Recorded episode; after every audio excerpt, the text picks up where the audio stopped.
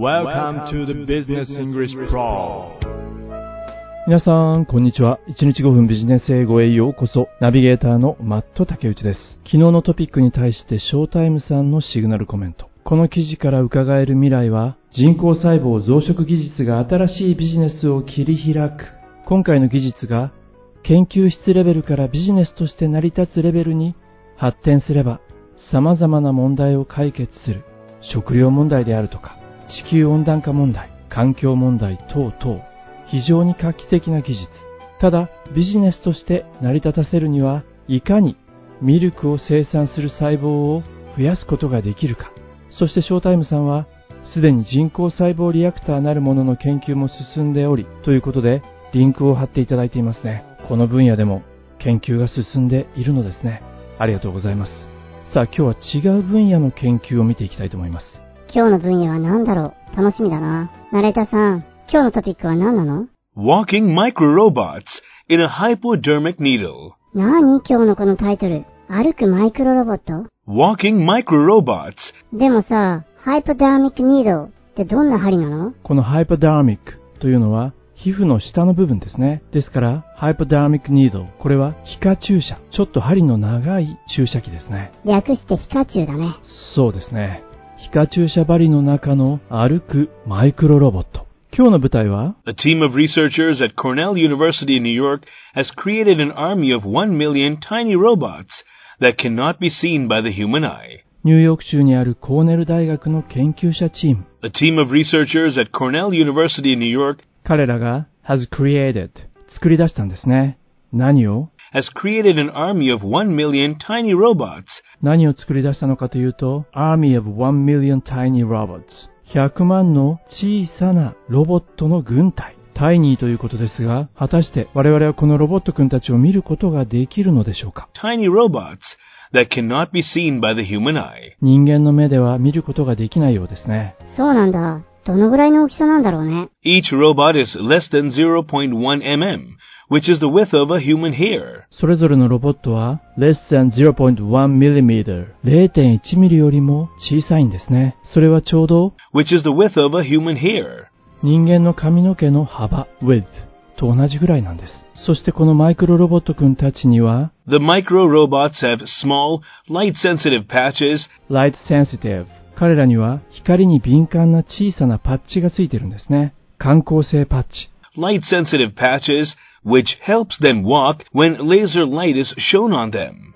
このパッチが which helps them walk 彼らが歩くのに役立つちょうどレーザーライトが彼らを照らした時に When laser light is shown on them. 最後の shone on them この shone shone これは輝く光る社員の過去過去分子形ですうーん、そうなんだ。でもよく社長さんが言ってるよね。全社員が輝く。だから社員なのか。ビリー君も大人になればわかりますね。まあ、いずれにしてもこのマイクロロボット君たちは、レーザーの光が当たると動き出すんですね。その他の特徴としては、The robots are designed to survive in all environmental conditions, including high temperature. ロボット君たちは designed to survive サバイブできるように設計されているんですね。それも、Survive in all environmental conditions, どのような環境下でも生き残れるように設計されている。たとえ、including high temperature. たとえ高温であっても、あら、そしたらロボットくんたちは、この猛暑の中でも大丈夫ってことね。そうですね。きっともっと高い温度でも大丈夫だと思いますよ。さあ、それでは今日はこの辺りで第1回目の記事本文を聞いていきたいと思います。皆さん疑問に思われていますよね。そうなのよ。一体この小さなロボット、何のために作られているのかしら？そこですよね。このマイクロロボットくんたちの目的とは何なのか。そして、コスト的にはどうなんでしょう。価格についても余力があれば耳を傾けてみてください。今日の記事はこちらになります。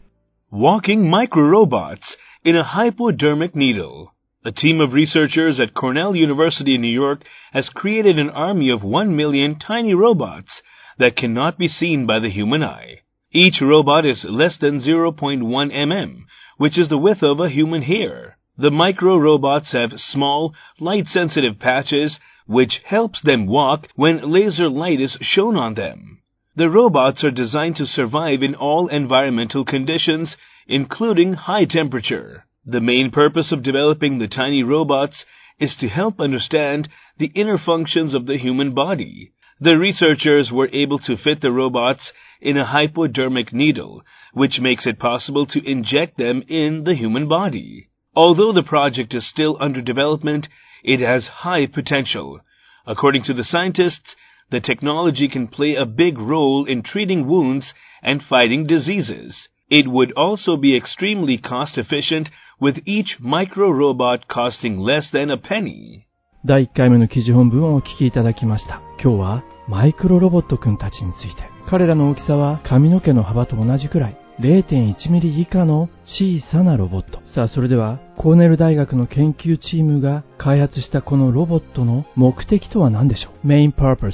主な目的とはズバリ。The main purpose of developing the tiny robots is to help understand the inner functions of the human body. はい。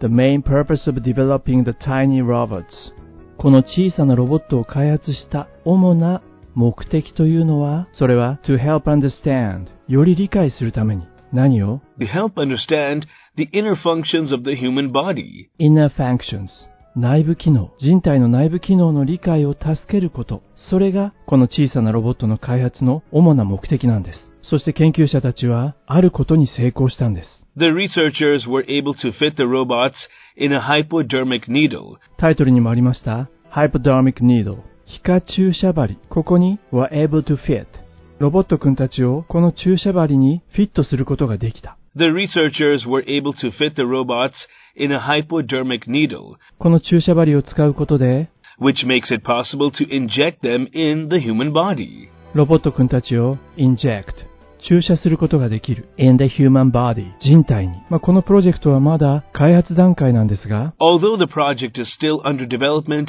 it has high potential. このプロジェクトはまだ is still under development 開発中だけれども although it has high potential 高い可能性があると according to the scientists 科学者たちによると According to the scientists, the technology can play a big role in treating wounds and fighting diseases. このテクノロジーは play a big role 大きな役割を果たすことができるどのようなところで Play a big role in treating wounds in treating wounds wound 傷の treat 治療や and fighting diseases. そして fighting diseases 病気と戦うこのテクノロジーはそういった分野で大きな役割を果たすだろうと科学者たちは言っているんですねでもマットさん、このマイクロロボットくんたちは高いんじゃないの？いやそうでもなさそうですよナレーターさんいくらでしたっけ？It would also be extremely cost efficient with each micro robot costing less than a penny. あれ ?each micro robot. マイクロロボット一つ一つは less than a penny. 1ペニー未満ってことだね。それっていくらなんだろう？ペニーはセントですね。1セント。まあ1セントはだいたい日本円で1円と考えていいと思います。1円未満なんですね。It would also be extremely cost efficient 今の箇所、extremely cost efficient。cost efficient。これは費用対効果ですね。非常に費用対効果がいいということ。まあ、このマイクロロボットくんですが、アメリカの古い映画にミクロの決死剣というものがありましたね。これは脳の手術ができない状態の人を救うために、アメリカ政府は医療チームを潜水艦ごとミクロ化して体内に送り込んで手術をするという、そんなストーリーでした。まあ、今日の記事は少し形は違いますが、コンセプトは同じですよね。そんな時代になってきているんですね。さあ、ということで今日の記事もほぼ意味が取れたと思います。最後にもう一度本文を聞き直して、ポッドキャストを閉じていきたいと思います。本日も大変にお疲れ様でした。 walking microrobots in a hypodermic needle. A team of researchers at Cornell University in New York has created an army of one million tiny robots that cannot be seen by the human eye. Each robot is less than 0.1 mm, which is the width of a human hair. The micro robots have small, light sensitive patches which helps them walk when laser light is shown on them.